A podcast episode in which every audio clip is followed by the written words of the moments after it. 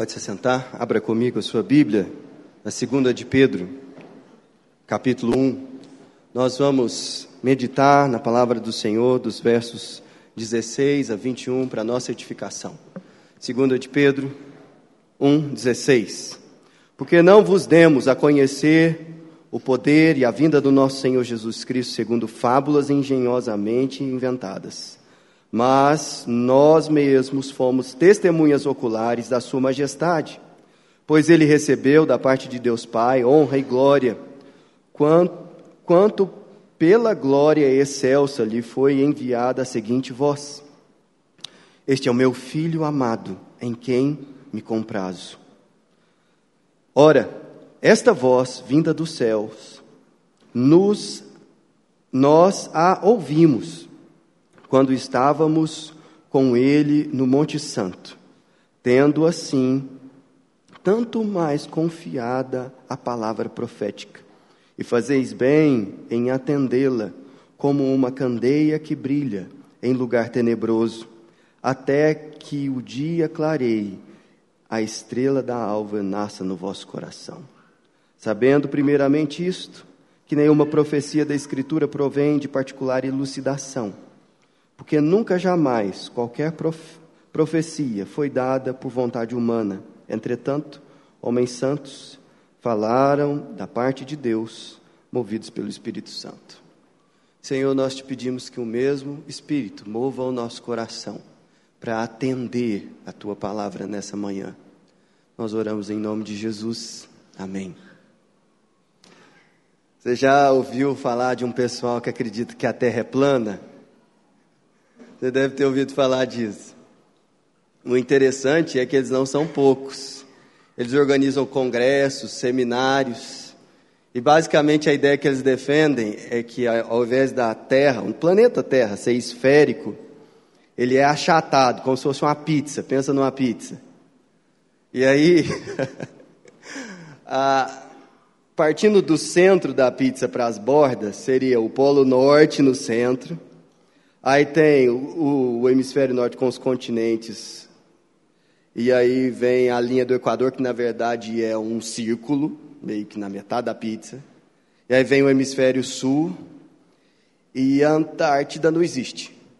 Na verdade, o que acontece é que quando termina o oceano, ele encosta no domo que está assim, o firmamento. E porque o domo é gelado, congelou a água.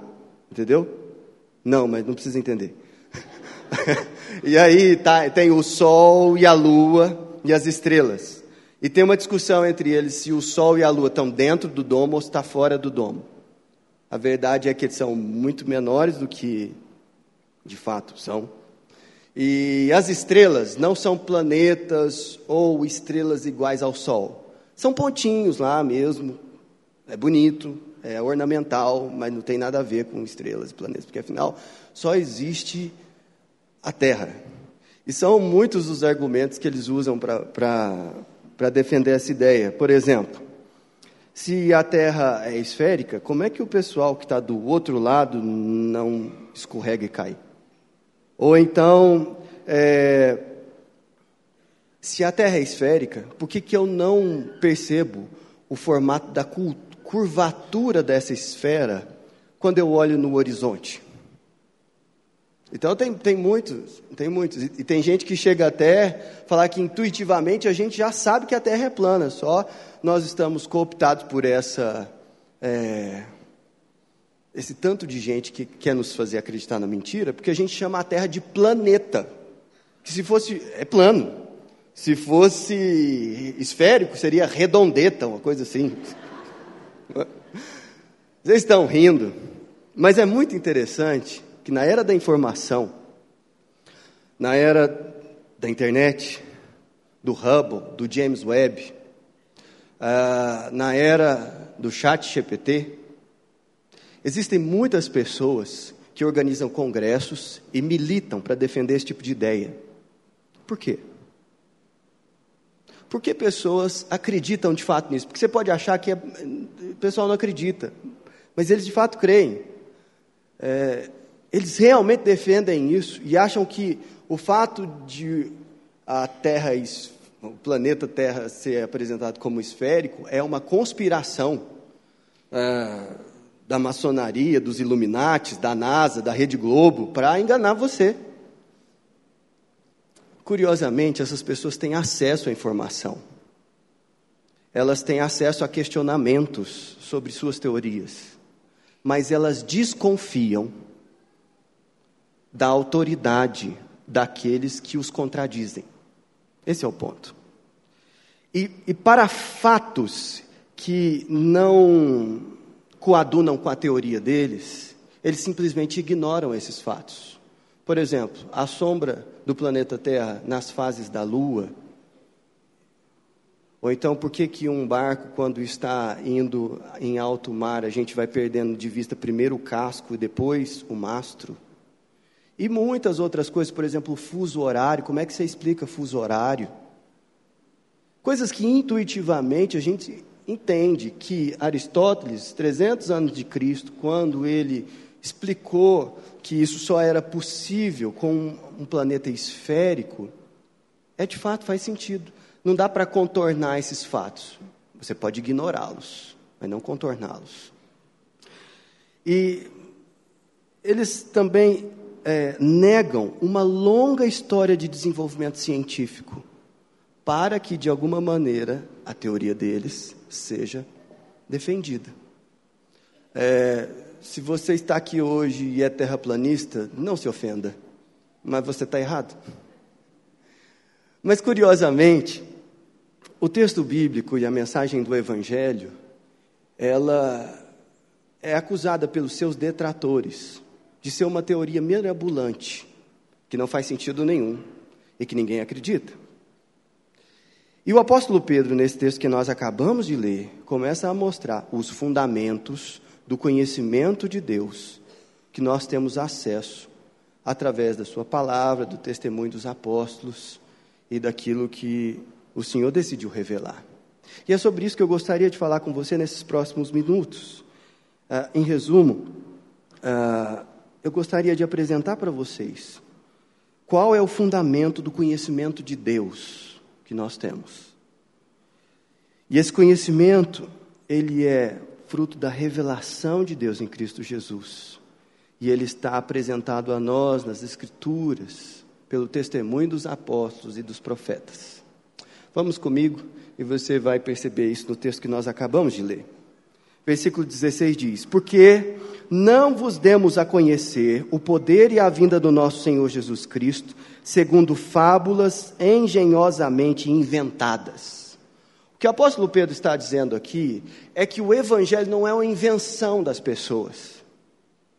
E curiosamente, o texto bíblico, ele é o texto religioso que mais denuncia a manipulação do discurso religioso para interesses próprios e para enganação das pessoas. Quando ele coloca aqui fábulas engenhosamente inventadas, a gente sabe o que é fábula? São histórias que atribuem a animais a consciência pessoal e ensinam uma lição. Mas deixa eu te contar uma história que não foi fábula, mas que é fruto de um conhecimento religioso distorcido. O povo de Deus tinha acabado de sair liberto da terra do Egito por mão poderosa do Senhor. E Deus pegou Moisés e levou ele para o monte para revelá-lo a sua lei. Durante 40 dias ele ficou lá e estava demorando. E o pessoal começou a, pressionar Arão, falando: dá-nos a oportunidade de culto que nós queremos ter. Arão falou: pega os brincos, os colares de ouro que vocês têm. Ele fundiu aquilo tudo e fez um bezerro, um animal. E aí depois ele falou assim: aqui está o Deus que libertou vocês do Egito. Em forma, o formato dele, a imagem dele está aqui. Olha, dentro do povo de Israel, o tempo todo, desde a sua fundação, Deus tem falado: discurso religioso é algo perigoso, engana as pessoas, e vocês precisam estar atentos a isso. Não é à toa que no Antigo Testamento, o pecado mais combatido é justamente a idolatria que é a nossa capacidade de religiosamente produzirmos deuses à nossa imagem e à nossa semelhança, para suprir nossa necessidade de culto. E o que o apóstolo Pedro está dizendo é: o evangelho não é fruto dessa engenhosidade humana e criatividade para o mal e para a idolatria. Mas veja que ele ainda destaca outras coisas aqui nesse texto. Por exemplo, se você der uma olhada no versículo 20, sabendo primeiramente isso, que nenhuma profecia da Escritura provém de particular elucidação humana. Ele está dizendo que ah, profetas e autoridades religiosas têm a capacidade de mascarar, distorcer e adulterar o discurso de religioso e até mesmo as próprias escrituras para seus particulares interesses. E você deve lembrar, por exemplo, do profeta Jeremias, como ele tenazmente combateu os falsos profetas e denunciou eles dentro do povo de Israel, falando: vocês falam aquilo que o povo quer ouvir, mas vocês não falam aquilo que é a revelação do nosso Senhor. Se você quiser, lá em Jeremias capítulo 23, especialmente versículo 16, diz isso. Mas veja ainda no versículo de número 21 do, de 2 Pedro, porque nunca jamais qualquer profecia foi dada por vontade humana. Vontade humana. Você acredita que um profeta pode mover suas palavras por sua particular vontade? Sim, isso está registrado na Bíblia. Quando você vê Balaque contratando financeiramente um profeta chamado Balaão para amaldiçoar Israel. Isso é fazer com que uma profecia fosse manifesta para adulterar a história de um povo. Ora, existe conhecimento religioso falso. E o apóstolo Pedro está dizendo: não é nisso que o evangelho está fundamentado. Não é assim que nós conhecemos o nosso Senhor e, Jesus, e Salvador Jesus Cristo. Se não é assim, e se a Bíblia já alerta tanto para esse erro, a pergunta que eu faço é: como é então? Se o conhecimento que nós temos de Deus não, é, não está fundamentado em fábulas engenhosamente engendradas, ou ah, em particular elucidação de alguém que sonhou com a doideira por aí, ou então, se ela não é uma profecia particular segundo a vontade de um profeta específico, então onde está o fundamento nossa segurança para crer que o Evangelho é verdadeiro. Veja você, versículo 16. No finalzinho do versículo 16 diz o seguinte: Mas nós mesmos fomos testemunhas oculares da Sua majestade. É curioso que há um padrão no Novo Testamento.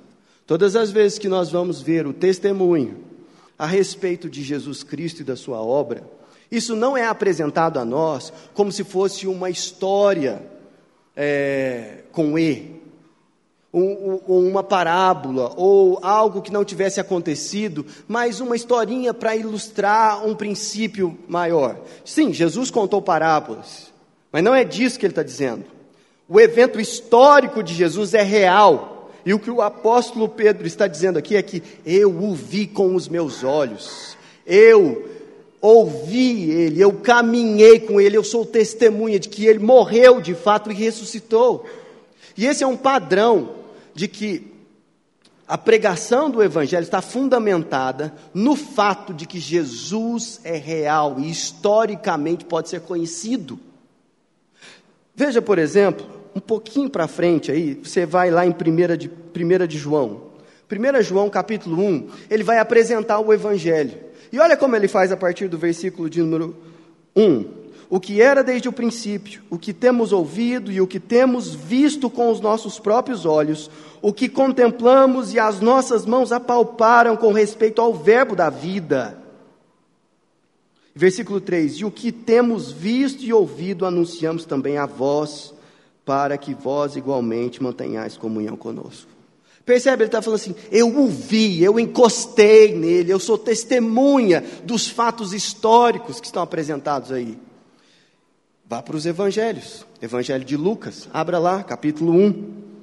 Versículo 1 diz o seguinte, Lucas 1:1, visto que muitos houve que empreenderam uma narração coordenada dos fatos que entre vós se realizaram, conforme nos, nos transmitiram os, de, os que deste, desde o princípio foram deles testemunhas oculares e ministros da palavra, e ele continua. Está falando: olha, o que eu escrevi aqui é fruto de pesquisa com pessoas que estavam vivas e continuam vivas. E você pode ir lá perguntar para eles. 1 Coríntios 15 faz a mesma coisa na boca do apóstolo é, Paulo, falando que Jesus Cristo ressuscitou, apareceu a mais de 500 pessoas, das quais, na época que Paulo escreveu, estavam vivas ainda e podiam ser consultadas. Veja, Jesus Cristo é real, historicamente, podemos ter certeza de que ele viveu, pregou, morreu e ressuscitou pelo testemunho dos apóstolos. Mas veja que não é somente uh, esse testemunho que nós temos, nós temos também o testemunho de Deus Pai. E é isso que ele destaca aqui no texto que nós lemos, quando você vê o versículo de número 18. 2 Pedro 1,18: Ora, esta é a voz vinda dos céus. Nós a ouvimos quando estávamos com ele no Monte Santo. Essa é uma referência àquilo que Pedro, Tiago e João ouviram do Pai no Monte da Transfiguração. Que eles ouviam: Este é o meu filho amado em quem me comprazo. Está registrado no versículo 17. Isso foi ouvido também no batismo de Jesus e quando ele foi traído por Judas. Por três momentos, o Pai manifestou vocalmente a o testemunho de que Jesus Cristo é o Filho de Deus. É nessa realidade que se fundamenta a fé no Evangelho e aquilo que nós defendemos aqui. Perceba que não é a preferência teológica de um ou de outro pastor, não é a tradição longa de uma instituição muito antiga que faz com que aquilo que está sendo ensinado ali, por ser antigo, é verdadeiro. Não, o que o apóstolo Pedro está dizendo aqui é que os fatos corroboram o evangelho de Jesus.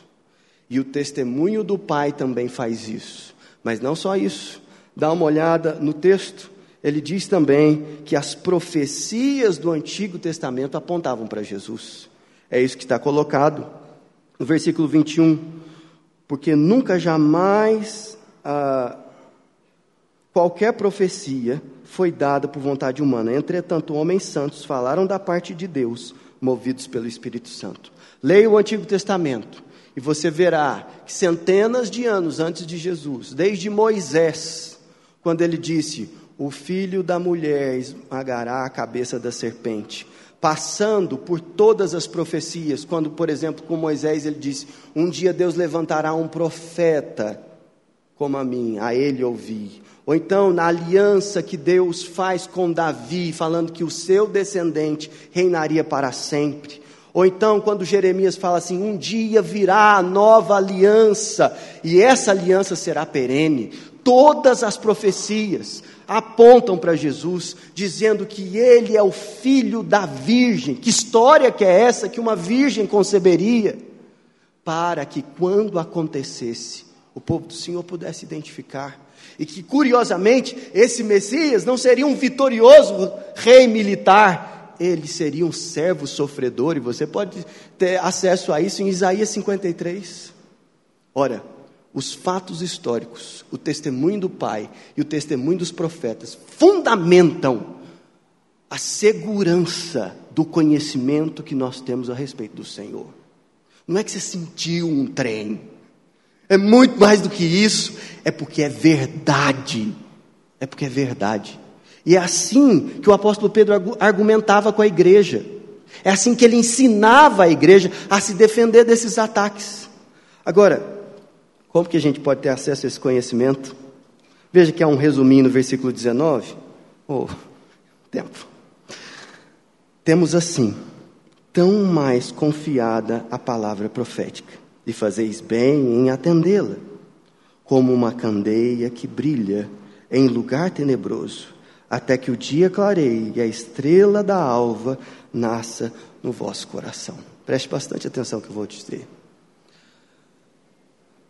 Para conhecer a Deus, você tem que atender a palavra profética. Atender, a gente está acostumado a lidar com isso no telefone, né? Tem alguém te chamando e você atende ou rejeita a chamada. O que o apóstolo Paulo está dizendo assim: se você quiser conhecer a Deus, você precisa atender a voz profética. Você precisa responder buscando um pouco mais. E Deus está chamando, e o primeiro movimento sempre é dele. Mas ele está dizendo para a igreja: atendam à palavra. Só que esse atender é um processo complicado, sabe por quê?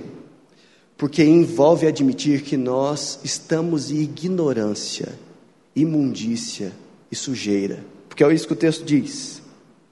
Fazeis bem em atender como uma candeia que brilha em lugar tenebroso. Sabe qual é esse lugar tenebroso? Continue lendo o versículo 19. Até que o dia clareie na estrela na alva e nasça em vosso coração. O lugar tenebroso é o nosso coração. E a palavra profética, ela vem como uma luz, uma candeia que vem brilhando. Mas a partir dessa iluminação, essa luz ganha tamanha proporção que ela é comparada com a estrela da alva. Sabe qual é essa estrela? O sol, que faz com que todo mundo perceba que o dia chegou. Mas o que ele está dizendo é o seguinte: que agora nós estamos naquele momento em que o dia começa a clarear, mas o nascer do sol ainda não se postou no horizonte. E todos nós aqui estamos, aqueles que conhecemos o Senhor e cremos nele, estamos naquele momento do amanhecer, quando o sol ainda não nasceu, mas a luz dele já é patente. Nós sabemos que Jesus Cristo já se manifestou, e aguardamos a sua vinda. E um dia todo olho verá e toda língua confessará que Jesus Cristo é o Filho de Deus. Mas naquele dia, ele será mais claro para nós do que o sol no amanhecer. Assim somos nós. Nós dizemos que conhecemos a Jesus, mas ainda não nos, nós não o vimos. Mas um dia nós o veremos. E sabemos disso porque a luz dele já se manifestou no nosso horizonte. C.S. Lewis diz que cria em Deus como cria no sol. Eu acho isso bonito demais. Porque ele dizia: não porque eu o vejo, mas porque através da sua luz eu consigo enxergar todas as outras coisas. É isso que o apóstolo Pedro está dizendo aqui. E por causa do nosso tempo, eu gostaria de encerrar aplicando essa palavra a mim e a você. E a primeira aplicação é aprenda a mostrar os fundamentos daquilo que nos dá segurança no verdadeiro conhecimento que nós temos do Senhor. Não basta falar de Jesus, você precisa estar preparado para dar razão da esperança que você carrega. E é isso que Pedro está fazendo aqui. Então aprenda a mostrar para as pessoas quais são os fundamentos da sua fé. Segundo lugar, não encare o conhecimento como um patrimônio que você deveria proteger, mas como uma graça que você deveria compartilhar. Isso faz de você uma pessoa que tem que ter uma postura de misericórdia com aqueles que discordam e até zombam do conhecimento que você tem sobre o Senhor. Por fim, eu gostaria de fazer uma aplicação a você que está aqui conosco e se sente tentado a respeito da possibilidade do ateísmo. Ateísmo. Sim, será que Deus existe? Será que isso é real mesmo? Deixa eu te falar um negócio. Não quero ser ofensivo a você, mas Deus trouxe você aqui, mesmo você desconfiando da, da existência dele, da realidade dele, para fazer você pensar no terraplanismo. Porque talvez sua desconfiança esteja ligada aos mesmos fatos que fazem os terraplanistas argumentarem o que eles argumentam. E eu passo a te explicar isso. A Terra é muito maior do que a nossa capacidade de sentidos, de perceber sua curvatura e suas dimensões. E nós estamos muito perto do chão para que a gente tenha esse discernimento. Deus é muito maior do que esse planeta. E a Bíblia fala que Ele está muito mais perto de você do que o chão que você pisa. É por isso que você questiona tanto. Mas sabe de uma coisa? Quando nós olhamos para as Escrituras, nós percebemos uma longa história de conhecimento sobre Deus sendo construída pelos profetas, desde lá do Antigo Testamento. E você questiona as autoridade, a autoridade deles, desconfia que eles estão certos.